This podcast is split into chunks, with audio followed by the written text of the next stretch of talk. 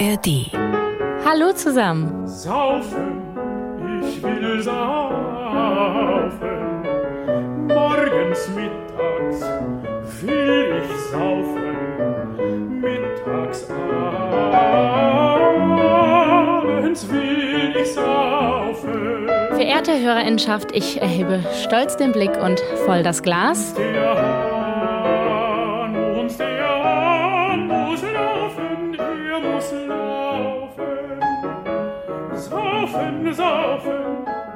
Und falle mal wieder mit der Tür ins Haus. Es geht ums, genauer gesagt, um Saufen und den Feminismus. Ich dachte ja immer, dass die eine Sache, die wir Frauen Männern im Patriarchat voraus haben, die ist, dass wir sie überleben. Weil Männer aufgrund der wirklich auch für sie unangenehmen Männlichkeitsideale und Ansprüche anscheinend denken, dass sie selbst ihre Leber unterordnen können. Aber die Leber strikes back. Nur leider gilt das ja geschlechtsunabhängig auch für die weibliche Leber. Und da gibt es eine überraschende Entwicklung zu vermelden. Schon seit Jahren geht der Alkoholkonsum in Deutschland zurück. Von 15,1 Liter im Jahr 1980 auf weniger als 11 Liter im Jahr 2018. Der Konsum Jugendlicher ist sogar auf einem historisch niedrigen Stand. Fast 40 Prozent haben noch nie welchen getrunken. Bei einer Gruppe jedoch steigt er, den emanzipierten Frauen. Das war Eva Bieringer, wie sie eine Passage aus ihrem Buch Unabhängig vorliest. Ihr könnt es euch denken, sie hat in dieser Folge auch noch einiges mehr zu dem Thema zu sagen. Tatsächlich gibt es länderübergreifend einen so richtig wissenschaftlich nachweisbaren Zusammenhang zwischen dem Grad an Emanzipation in einem Land und wie hoch der Frauenanteil ist an dem, was da insgesamt halt so weggesoffen wird. Aha, denken sich vielleicht manche strengen Kritiker. Emanzipation in einem Land, wie will man das denn messen? Oh, mein Einsatz. Emanzipation in einem Land. Wie will man das denn messen? Aber bei Gott, wir als emanzipierte Trinkgemeinschaft dieses Podcast-Produkts, wir sind natürlich vorbereitet. Tamara?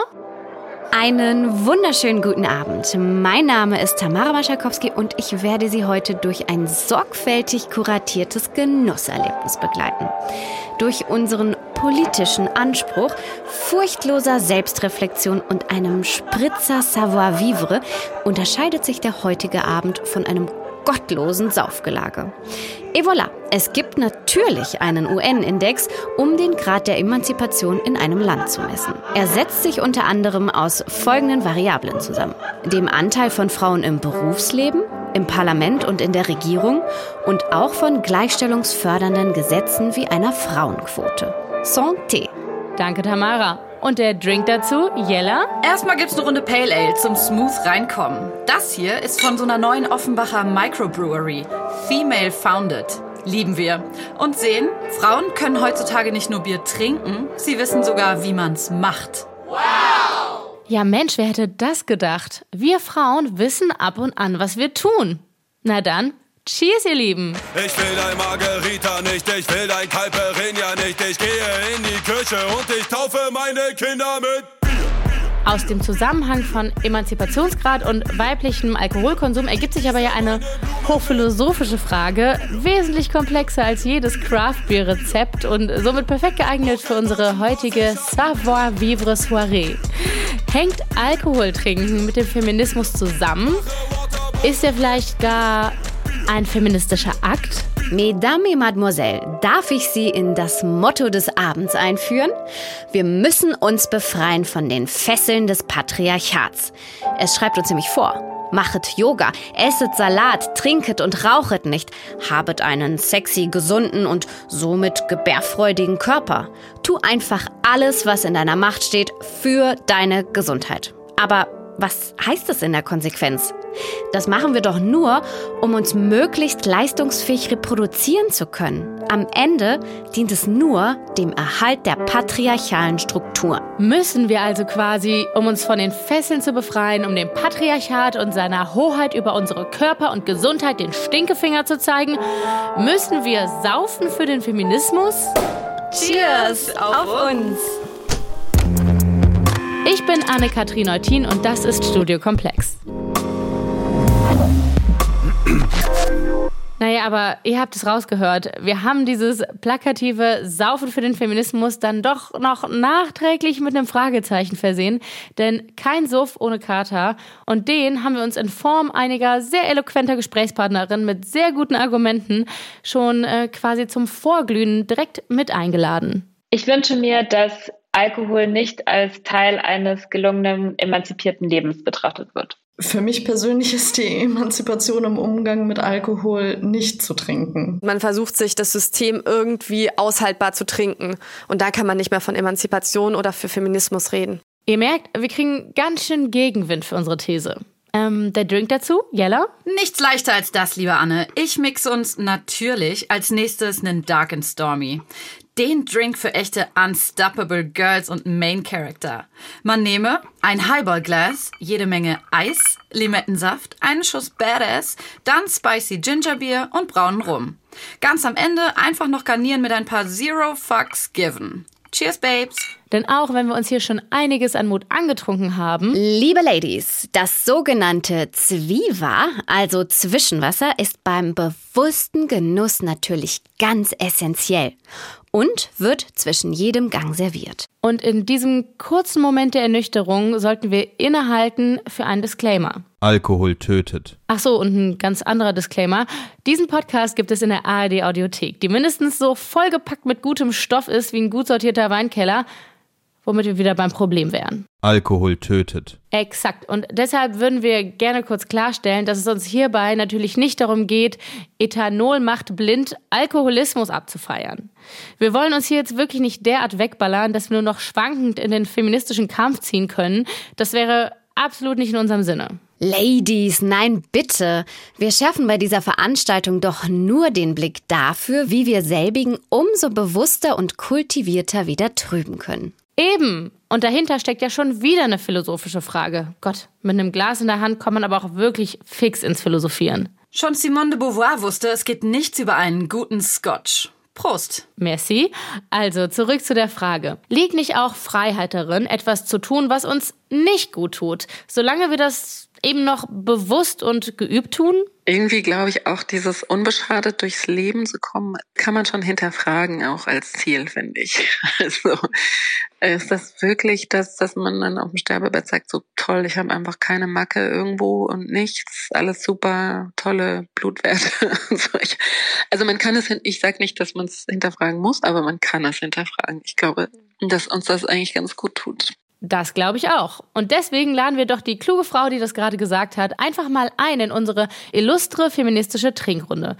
Magst du dich vielleicht erstmal vorstellen? Hi, ich bin Elisabeth Räther von der Zeit und schreibe dort seit vielen Jahren die Rezeptkolumne, bin aber auch im Politikressort, was eine sehr komische Mischung ist, aber hat sich so ergeben und mache ich jetzt einfach so weiter. Elisabeth hat eine Kolumne über trinkende Frauen geschrieben, die auch als Buch erschienen ist. Das Buch heißt, Surprise, Die trinkende Frau und ist, kleiner Fangirl-Moment am Rande, wirklich sehr lustig geschrieben. Wir können mal reinhören. Heutzutage verkleiden sich moralische Vorhaltungen als Ratschläge. Von Verachtung und Moral haben sich Frauen weitgehend befreit. Die Mechanismen sind durchschaut. Doch was bleibt, ist die Sorge. Heute macht man sich um Frauen Sorgen. Sind sie stark genug? Haben sie die Nerven, um in dieser Welt zu bestehen? Können sie sich mit ihren Piepsstimmen Gehör verschaffen? Dann noch all diese Frauen, die einfach keinen Mann finden. Ganz schlimm ist das für die.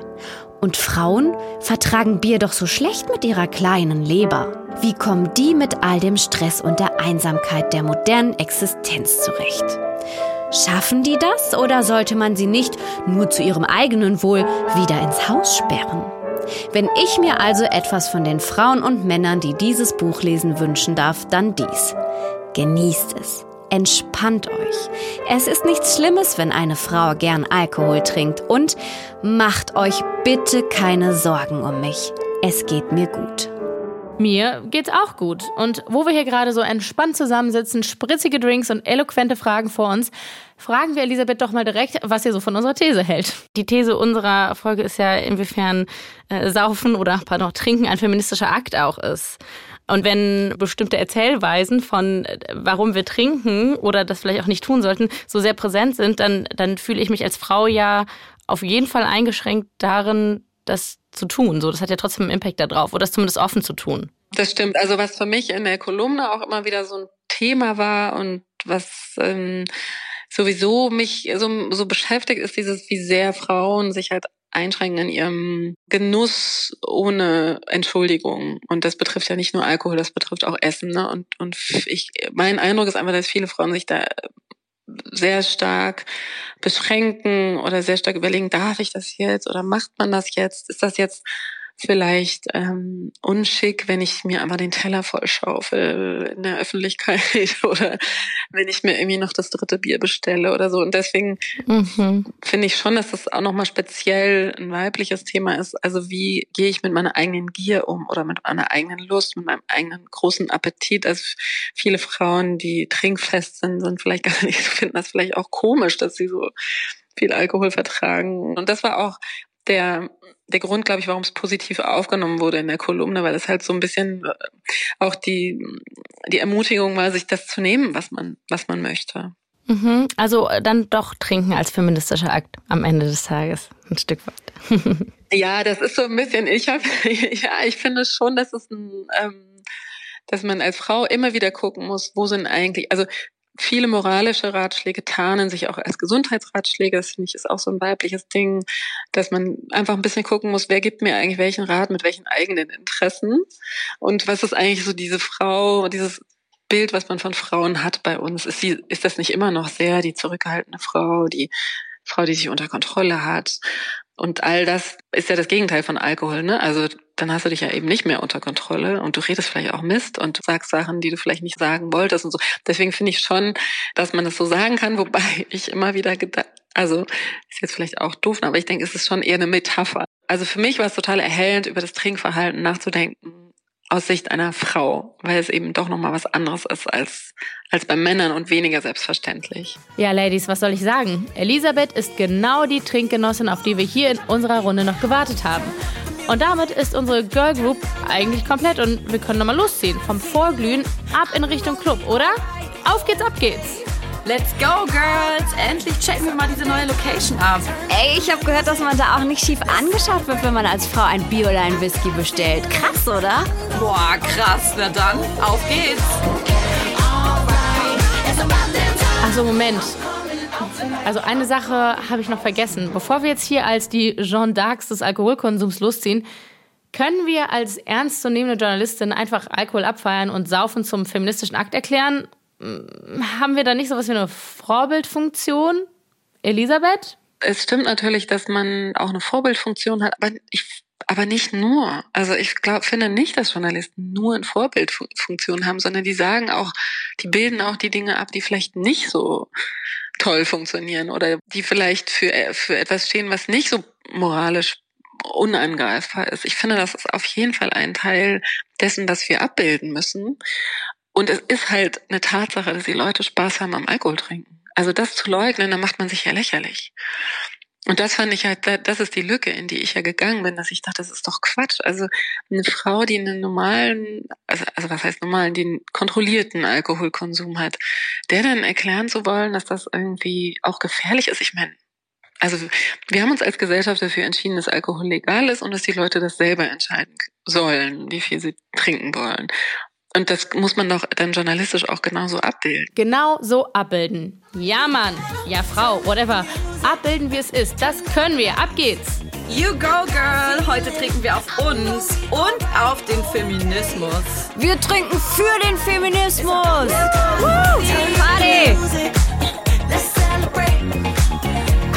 Leute, ich sag euch, wie es ist. Ich bin jetzt richtig gut angeglüht und ich habe richtig Bock. Denn dieser paternalistische Blick auf trinkende Frauen, der soll jetzt mal ein Ende haben. Und davon will ich auch gerne andere Frauen und ja, auch Männer überzeugen. Zum Beispiel sie da vorne. Die scheint auch den gleichen Weg zu haben wie wir. Lernen wir sie doch einfach nochmal kennen. Hallo, na, wir produzieren hier gerade einen Podcast. Was machst du so beruflich? Ja, tatsächlich ist es so, dass wenn ich selbst aus bin oder selbst mal feiern bin, erzähle ich seltenst, was ich arbeite. Aber es liegt vor allem daran, dass viele den sofortigen Wunsch danach verspüren, mir ihre komplette Konsumgeschichte darzulegen, die mich außerhalb meiner Arbeitszeit nicht in allen Fällen interessiert.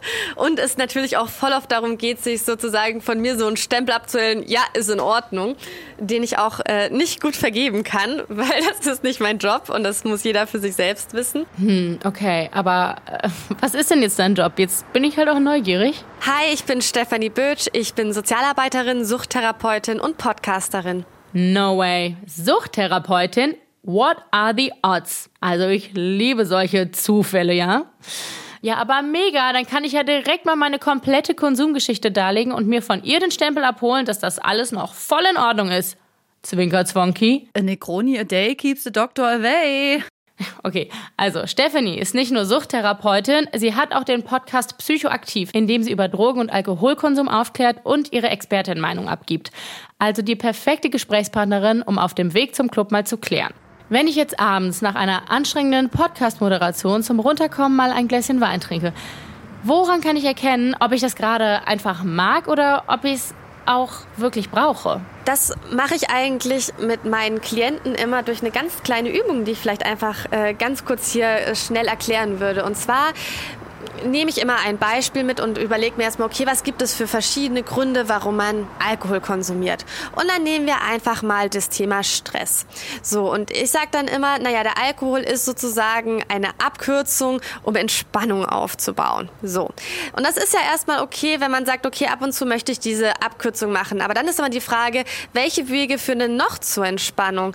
Und wenn ich da noch eine lange Liste habe von Yoga, mit einer Freundin telefonieren, meditieren, spazieren gehen, mit dem Hund raus, was mir auch immer einfällt, dann ist halt irgendwie Alkohol auf dem Weg zur Entspannung ein Weg von vielen, den ich gehe.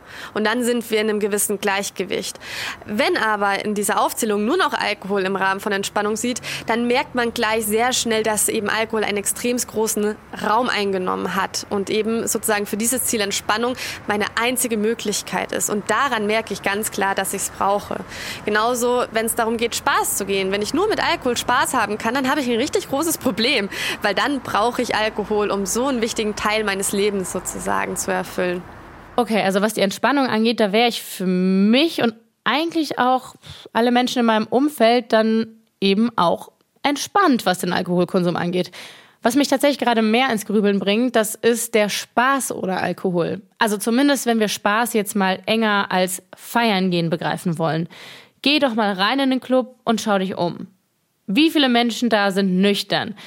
Wie viele Menschen gehen jemals nüchtern feiern oder von mir ist auch nur in eine Bar? Also wir schon mal nicht. Puh, der Gang an der frischen Luft hat mich irgendwie gerade wieder voll runtergeholt. Ich kenne da vorne an der Ecke einen guten Kiosk. Die haben eine riesen Auswahl. Lass doch da einfach noch ein Wegbier holen. Und während die beiden in den Kiosk verschwinden, da hole ich doch nochmal unsere Trinkgenossin Elisabeth Räther in die Diskussionsrunde. Wie schätzt denn du dein Trinkverhalten ein? Beziehungsweise hat sich das irgendwie im Laufe der Jahre verändert? Ja, es hat sich verändert, allerdings aus privaten Gründen sozusagen, weil ich Kinder bekommen habe. Okay. Und also ja, ich habe einfach ehrlich gesagt nicht so die Reserven im Moment. Also ich finde es im Moment total schwierig zu sagen, man trinkt irgendwie abends Wein und dann funktioniert man am nächsten Tag noch. Ich finde, das ist in bestimmten Lebensphasen einfach nicht möglich wenn man so einen Workload hat und dann auch noch so viel familiäre Verpflichtungen, es ist einfach im Moment nicht besonders viel Platz für Alkohol in meinem Leben. Bin mir sicher, das wird sich auch nochmal ändern und das sind halt einfach so bestimmte Lebensphasen. So habe ich mir das fairerweise auch ein bisschen vorgestellt für viele Frauen oder zumindest die, die Kinder wollen. Das mit dem Feiern und dem exzessiven Trinken, das erledigt sich so rein reproduktionsbedingt irgendwann ab 30, sag ich mal. Oder halt auch nicht, wenn man Stefanie fragt. Also es wurde ja in letzter Zeit immer mehr darüber berichtet, dass eben Frauen um, ab 30 und vor allem auch Akademikerinnen mehr trinken, während Männer sozusagen immer weniger trinken und dass sich dadurch sozusagen die Kurven ein bisschen angleichen und dass sich dahingehend eben etwas verändert. Es ist, glaube ich, ein bisschen schwierig, dann den genauen Grund herauszufinden. Auf der einen Seite haben wir natürlich sich anpassende gesellschaftliche Rollenerwartungen, dass sozusagen ja Frauen das gleiche Recht im Allgemeinen zugesprochen wird in verschiedenen gesellschaftlichen Aspekten wie dem Mann, was ja erstmal was Positives ist, aber natürlich auch eher schade, dass sich das dann zum Beispiel auch in einem Alkoholkonsum äußert, in einem erhöhten. Aber wir haben natürlich auch so ein bisschen der Punkt, dass auf Frauen allgemein ja sehr viel Druck lastet und ich mir halt auch gut vorstellen kann, dass aufgrund dieses Drucks eben so ein Alkoholkonsum sich immer mehr auch einschleichen kann. Ja gut, aber also ich will jetzt hier in einer feministischen Folge nicht Männer in Schutz nehmen, aber auf denen lastet ja auch Druck. Ist das denn so ein großer Unterschied zwischen den Geschlechtern? Ich finde es immer schwierig, dann den klaren ähm, Grund rauszufiltern, aber es gibt ja immer verschiedene Hypothesen. Und bei Frauen könnte man schon davon ausgehen, dass Frauen eben im Arbeitsleben wie auf dem Prüfstand sind, dass sie immer auch das Gefühl haben, besser performen zu müssen, um die gleiche Anerkennung zu bekommen als Männer. Und dass einfach auch ein gewisser gesellschaftlicher Druck da ist. Ne? Wir haben ja vor allem die Akademikerinnen ab 30, die mehr trinken, wo man dann auch immer mehr dieser Druck dahin dazu kommt, warum hast du noch keine Kinder, falls man kinderlos ist oder man eben sich das Gefühl hat, noch nicht da zu sein, wo man eigentlich sein sollte aus Sicht der Gesellschaft. Ne? Und wenn man dann eben Kinder noch dazu hat, hat man eben auch wieder diesen doppelten Druck mit, man muss eine gute Mutter sein, man braucht die super Karriere, ähm, die Care-Arbeit bleibt oft immer noch in riesengroßen Stücken an Frauen hängt und das sorgt natürlich für ganz viel Druck. Aber, und das darf man halt nicht vergessen, wenn man das große und ganze Bild anschaut, sind Männer immer noch deutlich häufiger von einer Abhängigkeitserkrankung von Alkohol betroffen als Frauen. Und das darf man eben einfach auch nicht vergessen, dass eben Männer vor allem, weil Alkohol oft auch genutzt wird, um Gefühle wegzudrücken, eben auch oft auch ähm, ja eine Erkrankung ist, von denen leider sehr viele Männer betroffen sind. Trotz allem könnte ich mir schon vorstellen, dass dieser Druck, den ich gerade aufgezählt habe, durchaus ein Grund ist, warum Frauen genau aus diesem Alter es mehr trifft, ähm, was den Alkoholkonsum angeht. So, und kaum drin in der Folge, da haben wir schon. Das Patriarchat ist schuld. Again. Sowohl daran, dass Frauen sich nicht trauen zu trinken, wie wir schon mit Elisabeth geklärt haben, als auch daran, dass Frauen trinken. Auch wenn Männer immer noch wesentlich häufiger alkoholkrank sind, sind wir Frauen da ja zumindest auf einer Art unguten Aufholjagd. Ja, blöd. Und das macht mir ja natürlich jetzt auch nochmal auf eine neue Art und Weise Druck. Natürlich halte ich auch gleich selbst mein Wegbier viel krampfiger in der Hand, wenn ich all das höre und denke mir, uff, vielleicht sollte ich mich hier gar nicht mal so breitbeinig hinstellen und Saufen für den Feminismus ausrufen. Vielleicht stehe ich hier nur so breitbeinig, weil ich sonst schon schwanken würde. Genauso wie unsere These. Ach, Anne, mach doch einfach mal so einen Selbsttest. Die gibt's überall im Internet. Da werden dir dann so Fragen gestellt wie, hatten Sie während der letzten zwölf Monate wegen Ihrer Trinkgewohnheiten Schuldgefühle? Genau, und am Ende wird das nach einem Punktesystem ausgewertet. Und man landet auf einer Skala irgendwo zwischen Rot und Grün. Probier's doch einfach mal aus. Tut auch nicht weh, also kaum. Verlinken wir euch auch nochmal in den Show Notes. Ich habe den Test also sogar wirklich gemacht und hier ist das alles noch Taco bei mir. Puh. Also, let's go. Rein in den Club mit uns. Girls, habt ihr das mitbekommen? Es gibt jetzt Berlinerinnenluft. Also wie Berliner Luft nur gegendert. Aber auf solche billigen Marketingtricks fallen wir natürlich nicht rein. Ich schenke uns jetzt erstmal einen schönen Sake ein. Das ist streng genommen eigentlich auch gar kein Schnaps, sondern ein Reiswein aus Japan.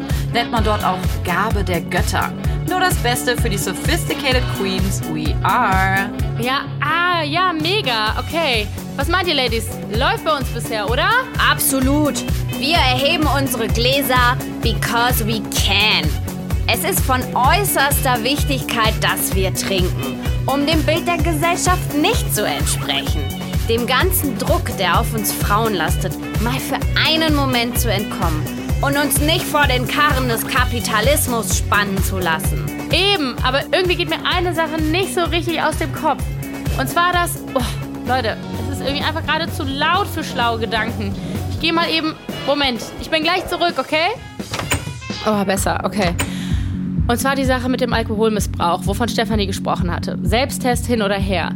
Irgendwie finde ich schon, dass wir in dieser Folge auch die Geschichte erzählen müssen, wo es halt nicht mehr alles im grünen Bereich blieb. Und das tun wir jetzt auch. Und zwar mit Elisabeth Schwachulla. Ich bin fast 30 Jahre alt und arbeite theoretisch als Schriftstellerin, manchmal als Poetry Slammerin. Nachdem ich inzwischen in Griechenland lebe, ist das jetzt live nicht mehr so aktuell und deshalb gebe ich nebenher noch Nachhilfe, weil ich von irgendwas leben muss. Und du bezeichnest dich selbst als trockene Alkoholikerin. Wie kam es dazu? Mein Motiv zu trinken war ein ganz großer Kummer, fast eine Verzweiflung, würde ich sagen, die sich bei mir nach und nach entwickelt hat aufgrund von äh, Pubertät mit allen möglichen Problemen, der Trennung meiner Eltern, allgemein, also viele verschiedene Sachen, die so zusammengekommen sind und äh, die ich aber nicht wirklich konstruktiv irgendwie rauslassen konnte. Das heißt, ich habe versucht, das wortwörtlich runterzuschlucken. Und dazu kam auch noch ein so schlechtes Selbstbild, dass ich quasi auch diesen selbstzerstörerischen Aspekt des Trinkens gerne angenommen habe. Also, dass ich da überhaupt nicht das Bedürfnis hatte, auf mich zu achten oder irgendwie wertschätzend mit mir umzugehen. Das war so die, die Kombination, die mich dazu gebracht hat. Du hast es gerade schon angesprochen, dass das so in der Pubertät angefangen hat. Du hast äh, sehr früh angefangen zu trinken, beziehungsweise du sagst von dir, dass eigentlich der erste Kontakt mit dem Alkohol, dass da quasi schon dein Schicksal so ein bisschen besiegelt war, ne? Also ich weiß jetzt nicht, ob es wirklich so früh ist im Vergleich zu anderen Jugendlichen. Also wann ich mit dem Trinken angefangen habe, da war ich schon eher so 16 Jahre alt, aber dass sofort diese emotionale Abhängigkeit eingesetzt hat, das ist sehr früh, hoffe ich. Ähm, also dass es nicht, nicht vielen Jugendlichen so geht. Das heißt, ich habe direkt von Anfang an gespürt, dass ich das irgendwie psychisch brauche, den Alkohol.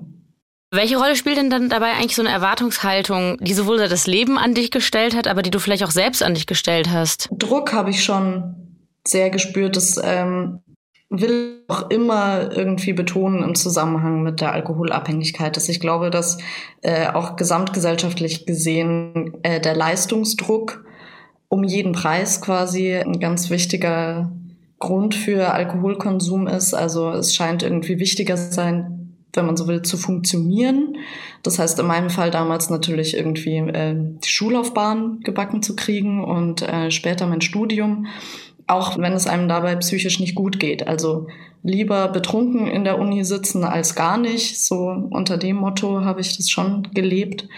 Und was jetzt für mich speziell als Frau ein wichtiger Punkt noch ist, mit Alkohol kann man, finde ich, fremde Energien besser ausblenden oder sich so eine Art äh, ungesunde Schutzmauer zulegen. Das heißt, äh, Grenzüberschreitungen habe ich als nicht so schlimm wahrgenommen. Oder generell einfach mich auch mit Menschen umgeben können, die mir an sich unangenehm waren. Da hat mich der Alkohol irgendwie abgestumpft. Tja, und trinken, um abzustumpfen, das ist natürlich echt nicht das, was wir wollen. Alkohol als Betäubungsmittel, um die Dinge auszuhalten, die man am besten entfliehen sollte. Hm, das klingt auch nicht so richtig nach einem gelungenen feministischen Freiheitskampf.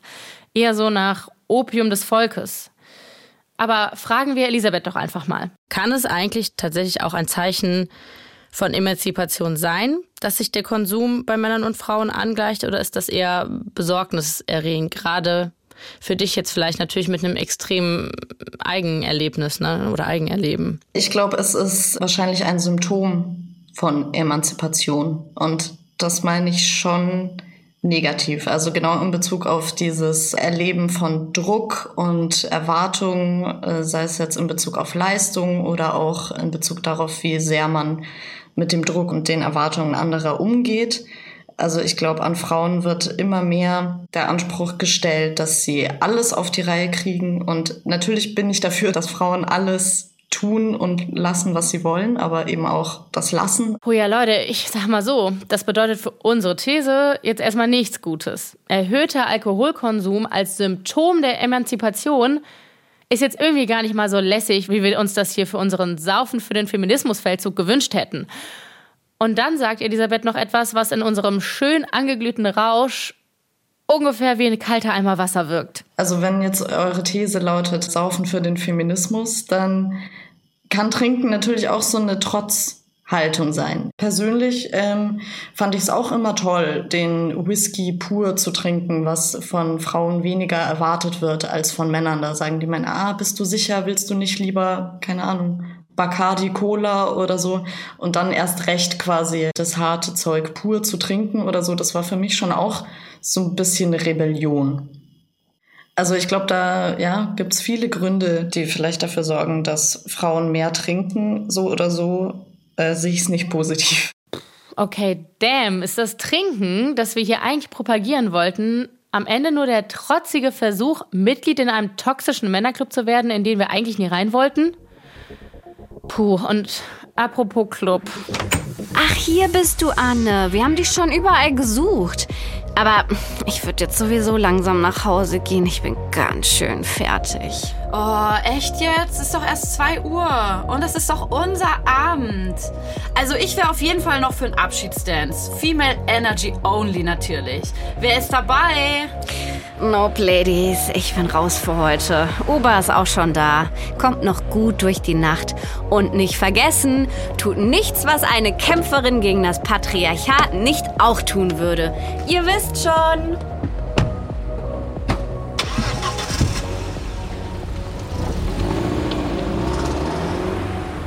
Tja, wisst ihr was? Ich sehe es irgendwie nicht ein, jetzt schon aufzugeben. In der Stimmung gehe ich nicht nach Hause. Einen Versuch unternehme ich noch. Einen letzten. Partey.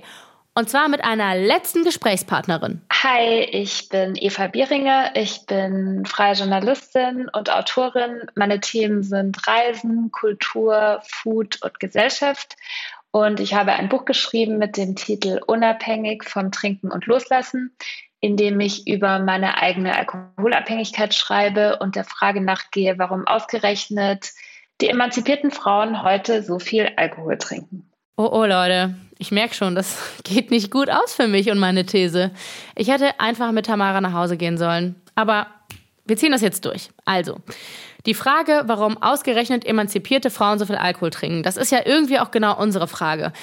Was ist denn Eva Beringers Antwort darauf? Weil den emanzipierten Frauen Alkohol in gewisser Weise als Emanzipation verkauft wird, beziehungsweise als Teil eines gelungenen Lebens. Mein Lieblingsbeispiel, auch wenn es schon ein bisschen älter ist, ist immer noch Sex in the City. Kleine Kostprobe. Miranda was a huge fan of the Yankees. I was a huge fan of being anywhere you could smoke and drink at two in the afternoon without judgment. Beer!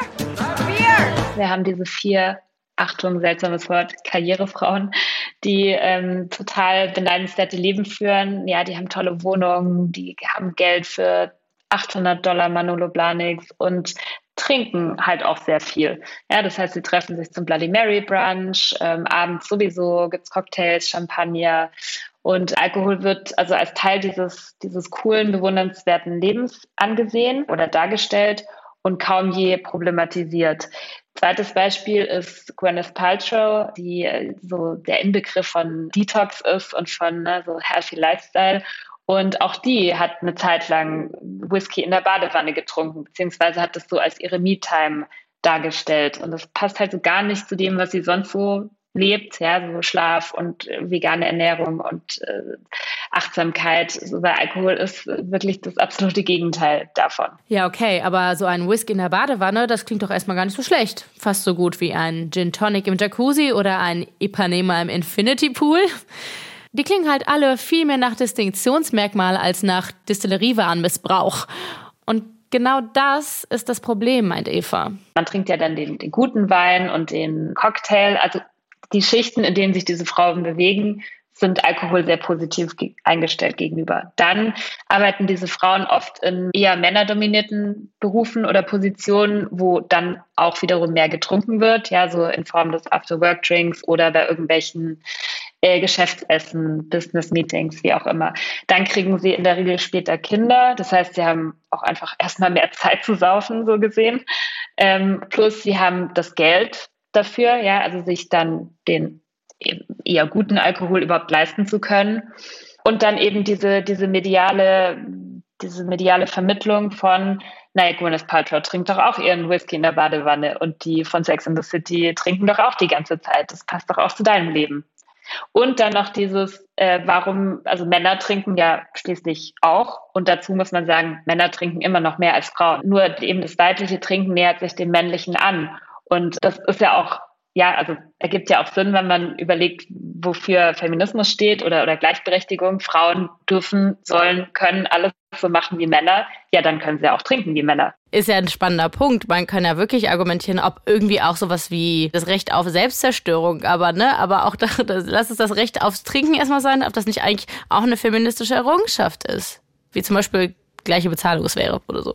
Absolut. Und so hätte ich früher auch argumentiert oder habe ich früher argumentiert. Ne? So natürlich nehme ich mir das raus. Und im Gegenteil, ich fand das, also ich habe das auch zu meiner Marke gemacht sozusagen. Ja, so ich bin eine Frau, die sich mit Wein auskennt. So ich kann mit den alten weißen Männern über über irgendwelche äh, Anbaugebiete fachsimpeln und so und genau diese Argumentation aufgegriffen. Aber heute sage ich, naja, wir tun uns aber keinen Gefallen dadurch, ne? weil anstatt dass wir was ändern an den Verhältnissen. Es gibt ja jede Menge Grund oder jede Menge Verhältnisse, die es zu ändern gilt, die, wo man ansetzen könnte. Stattdessen besaufen wir uns und sind mehr mit Auskatern beschäftigt und mit Trinken und der Frage, was wir wann, wo, wie als nächstes trinken, anstatt was an den realen Verhältnissen zu ändern. Da gibt es auch noch ein Beispiel, worauf ich im Buch eingehe, ähm, und zwar das Frauengold. Das war in den 50er Jahren ein äh, sogenanntes Tonikum. In Wahrheit war es einfach Schnaps was Frauen, die gestresst waren oder psychisch labil oder nervös, verschrieben wurde und weil sie sich dadurch dann laut Werbeslogan äh, besser fühlen. Und da steckt eigentlich schon alles drin, nämlich anstatt dass die Frauen was ändern an ihrer Situation, anstatt dass sie für Gleichberechtigung eintreten, für ähm, Unterstützung bei der Care-Arbeit, stattdessen besaufen sie sich. Und natürlich ändert sich so nichts am Patriarchat. Das Saufen als Betäubungsmittel des Patriarchats, um feministische Bestrebungen lahmzulegen. Wow. Wenn diese Folge ein Clubabend ist, dann sitze ich jetzt wahrscheinlich verheult am Bordstein und frage mich, wie es eigentlich so weit kommen konnte. Und während ich hilfesuchend die Podcasterin und Suchttherapeutin Stefanie anschaue, hält sie mir nicht etwa die Haare nach hinten, sondern sagt, ich glaube nicht, dass sich so ein feministischer Kampf gewinnen lässt. ähm, weil betrunken diskutiert sich schlechter. Ja, ich, ich finde es einfach zu kurz gedacht, weil die große Frage ist immer, und da muss man immer wieder individuell anschauen, von was reden wir hier eigentlich?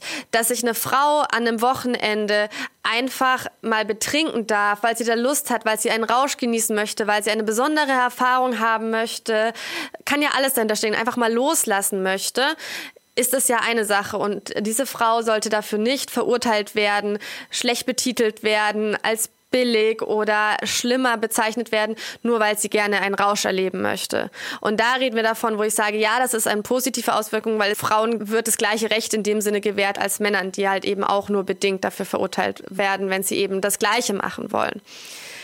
Wenn wir aber davon reden, dass wir täglich konsumieren, vielleicht auch in nicht immer bis zum Rausch, aber in Mengen, um unsere Gefühle zu kontrollieren, dann sind wir wieder bei einem ganz anderen.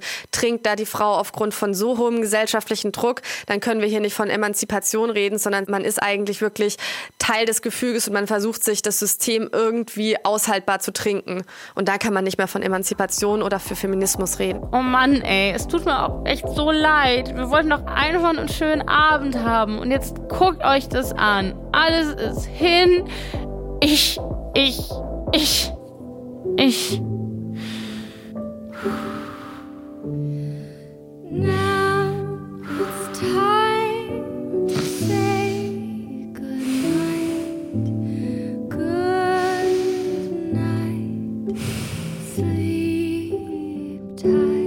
Hey, Anne, aufwachen. Good morning, Sunshines. Ich habe uns da mal was gemixt. Boah, bist du wahnsinnig? Nee, keine Angst. Ist nur mein Anti-Kater-Geheimrezept. Selbstgemachte Elektrolytlösung sozusagen.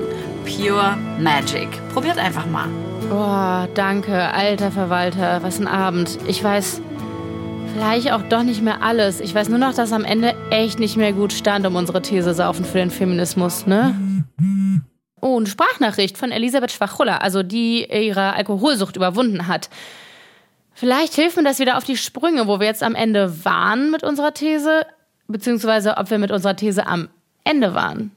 Für mich persönlich ist die Emanzipation im Umgang mit Alkohol nicht zu trinken, natürlich. Für mich hat Emanzipation mit Freiheit zu tun und damit das zu tun, was man will. Und ähm, alles, was irgendwie in Richtung Abhängigkeit geht, hat nichts mehr mit freiem Willen zu tun, sondern ist quasi die Fremdbestimmung durch den Alkohol. Das heißt, ich finde, jeder Mensch sollte so viel trinken, wie er will, wie gesagt, und eben nicht mehr und auch nicht weniger. Also ich habe kein Problem damit, wenn Leute aus Genuss konsumieren. Ich finde es nur problematisch, wenn es eben nicht ihre freie Entscheidung ist. Und das ist ja wirklich ein total valider Punkt. Wie frei sind wir denn wirklich darin, nicht zu trinken? Gar nicht mal so frei, sagt auch Eva Bieringer. Es muss in Ordnung sein, zu sagen, ich trinke nicht, was es de facto nicht ist hierzulande, ja, weil, weil einfach das Trinken oder das Nicht-Trinken immer in aller Regel in Frage gestellt wird, ja, durch dieses, ah, bist du schwanger oder musst du fahren oder hast du ein Alkoholproblem, weil es einfach immer noch normaler ist, in der Gesellschaft zu trinken als nicht zu trinken. Das bestätigt uns auch die Suchttherapeutin Stefanie Bötsch. Wir haben ein extremst konsumförderndes Umfeld bei uns in der deutschen Gesellschaft. Ne, unser größtes Fest sozusagen, unser größtes Volksfest als Oktoberfest ist eigentlich ein Drogenfest, wenn man das so möchte. Da geht es wirklich darum, Alkohol zu zelebrieren. Und das haben wir ja auch in ganz vielen anderen Volksfesten genauso. An sich wird Alkoholkonsum auch im Zwischenmenschlichen viel gefördert. Es in vielen Firmenfeiern gibt es meistens Alkohol. Es wird nicht genügend um nicht alkoholische Getränke sich gekümmert oder es gibt dann vielleicht nur Wasser, wenn man es blöd erwischt. Und an sich wird man auch immer noch sehr oft als Langweiler, als Außenseiter oder anders negativ stigmatisiert, wenn man keinen Alkohol trinkt. Dementsprechend ist es durchaus auch sehr abhängigkeitsfördernd, weil vor allem bei Alkohol, da merkt man ziemlich oft das Phänomen, dass ja, man Menschen, die trinken oder sehr viel trinken, auch oft lange vom sozialen Umkreis damit befördert werden. Die sind dann die, die so viel vertragen und die, die so viel aushalten. Und wenn daraus sich dann aber plötzlich eine Abhängigkeitserkrankung entwickelt, dann ist der Schock total groß, obwohl man die Person vielleicht zum Teil fast noch angefeuert hat in ihrem Krankheitsverlauf. Und das ist doch irgendwie einfach wirklich krass, oder? Dass die Leute, die dir gestern noch erzählt haben, Radler ist doch kein Alko. Ach, Moment. Da kann auch unser strenger Kritiker vom Anfang der Folge nochmal aushelfen. Klischee ab. Oh, mein Einsatz. Äh, Radler ist doch kein Alkohol. Ein Bier ist kein Bier. Auf einem Bein kannst du nicht stehen. Genau, nämlich dass genau diese Leute dann völlig schockiert tun, wenn jemand aus ihrem Freundes- oder Familienkreis ein Alkoholproblem entwickelt. Gerade als Frau. Zumal es ja insbesondere bei Frauen auch nur einen total schmalen Grad des Betrunkenseins gibt, der gesellschaftlich akzeptiert wird. Was mir, Fun Fact, fast alle unsere Gesprächspartnerinnen erzählt haben. Eva Bieringer zum Beispiel. Man muss genau auf diesem sehr, sehr schmalen Grad balancieren, äh, so vielleicht ein bisschen beschwipst sein, aber auf keinen Fall zu viel, gerade so, dass halt noch so lustig und niedlich ist, ähm, aber auf, natürlich auf gar keinen Fall betrunken irgendwo rumfallen oder, oder in der Ecke liegen. Wohingegen Männer, ich will jetzt nicht sagen, dass es total okay ist, wenn sich Männer so verhalten, aber sie werden wesentlich weniger dafür geschämt als Frauen. Also das Spektrum ist viel, viel breiter bei Männern. Und ihr erinnert euch, Elisabeth Räther meint ja auch am Anfang unserer Folge. Wenn ich mir irgendwie noch das dritte Bier bestelle oder so. Und deswegen finde ich schon, dass das auch nochmal speziell ein weibliches Thema ist. Also wie gehe ich mit meiner eigenen Gier um oder mit meiner eigenen Lust, mit meinem eigenen großen Appetit. Also viele Frauen, die trinkfest sind, sind vielleicht gar nicht, finden das vielleicht auch komisch, dass sie so viel Alkohol vertragen. Wenn wir von Studiokomplex uns jetzt also hinstellen und sagen, saufen für den Feminismus, dann müssen wir uns am Ende eigentlich zwangsläufig die Frage stellen, wie saufen und für welchen Feminismus? Ich glaube, das Wie, das haben wir ausführlich beantwortet. Saufen halt so, dass es noch aus freien Stücken passiert. Und für welchen Feminismus? Da kommt wieder unsere gar nicht mehr wirklich trinkende Frau, die Zeitjournalistin Elisabeth Räther ins Spiel. Es gibt auch einen sehr fürsorglichen Feminismus. Ich kann dem auch was abgewinnen. Also, dass man überlegt, geht es gar nicht so sehr um Gleichstellung, sondern darum zu gucken, welche Bedürfnisse haben Frauen, die Männer vielleicht nicht haben. Also, keine Ahnung, zum Beispiel der Mutterschutz ist das beste Beispiel, ne? Oder Frauen in der Arbeitswelt haben andere Schwierigkeiten als Männer oder haben zum Teil einfach mehr Schwierigkeiten als Männer. Auch das, da denke ich, so ein fürsorglicher Feminismus ist okay. Aber natürlich gibt es auch einen liberalen Feminismus, der sagt, die Frauen können einfach machen, was sie wollen. Feminismus heißt, Frauen können machen, was sie wollen. Und das finde ich auf jeden Fall manchmal sehr erfrischend. Und sich auch kaputt machen, wenn sie darauf Bock haben. Und zu so einem liberalen Feminismus gehört ein Stück weit eben auch, Frauen nicht die ganze Zeit mit erhobenem Zeigefinger irgendwelche Motive zu unterstellen. Trinkst du, um irgendwie durchzukommen in diesem patriarchalen System? Trinkst du vielleicht auch aus Trotz? Und die Vermutung liegt ja sogar nahe, eben weil Frauen einfach so viel mehr verurteilt werden für ihr Trinkverhalten. Und weil so gemäßigte Genussstimmen, so Gelegenheitstrinkerinnen wie Elisabeth Räther ja extrem selten vorkommen im öffentlichen Diskurs. War selbst bei ihrer Kolumne quasi auch nur ein Zufall, dass sie überhaupt entstanden ist. Ich ähm, hatte diese Kolumne, die war natürlich für einen Mann gedacht.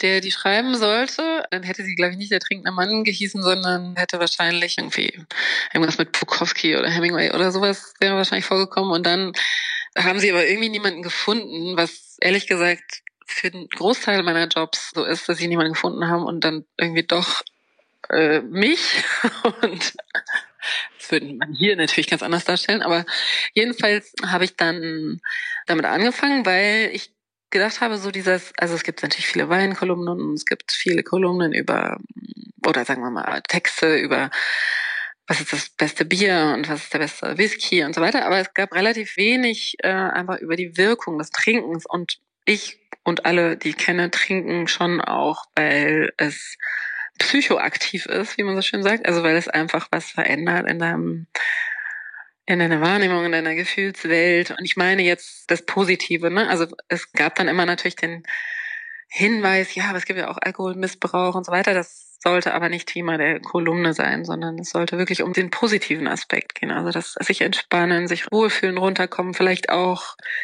wenn man eher ein schüchterner Typ ist, dass man dann auch mal auf Leute zugehen kann und so. Also das sind alles die Themen in dieser Kolumne. Mich würde wirklich interessieren, wie das eigentlich angenommen wurde damals. Also was du auch für Kritik dafür bekommen hast, weil sich auf die Seite eines Suchtmittels zu stellen, das ist ja in unserer sehr gesundheitsfördernd besorgten Gesellschaft ja auch ein Spiel mit dem Feuer. Also es ist jetzt schon ein paar Jährchen her, muss man sagen. Und es gab fast keine Kritik. Ganz wenig. Ganz wenig und manchmal haben Leute geschrieben, die in irgendeiner Form von Alkoholmissbrauch wirklich persönlich betroffen waren und da habe ich dann gedacht, okay, ja, fair enough, dass die irgendwie einen komplett anderen Blick auf Alkohol haben, verstehe ich und respektiere ich.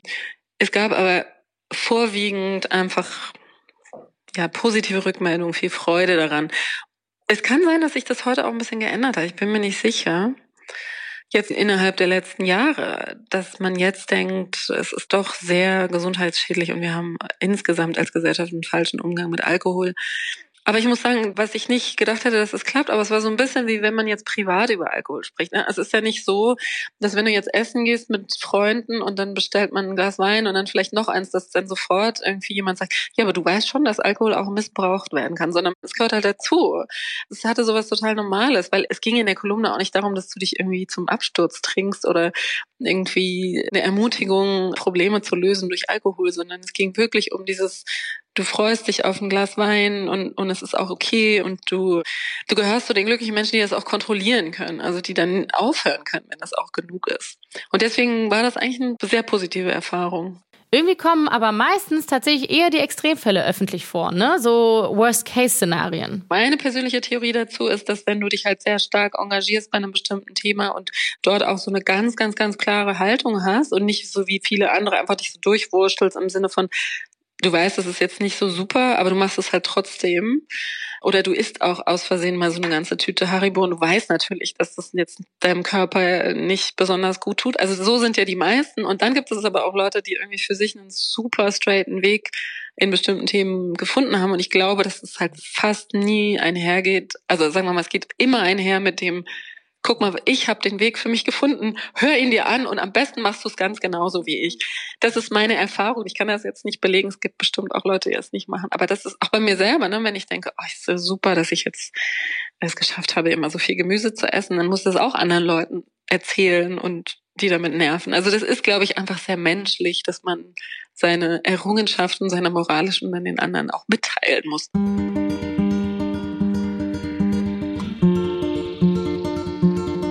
Und das ist der Punkt, wo man, glaube ich, super vorsichtig sein muss bei dem Thema. Weil man eben doch extrem schnell paternalistisch wirkt, wenn man frauenspezifische Probleme beschreibt.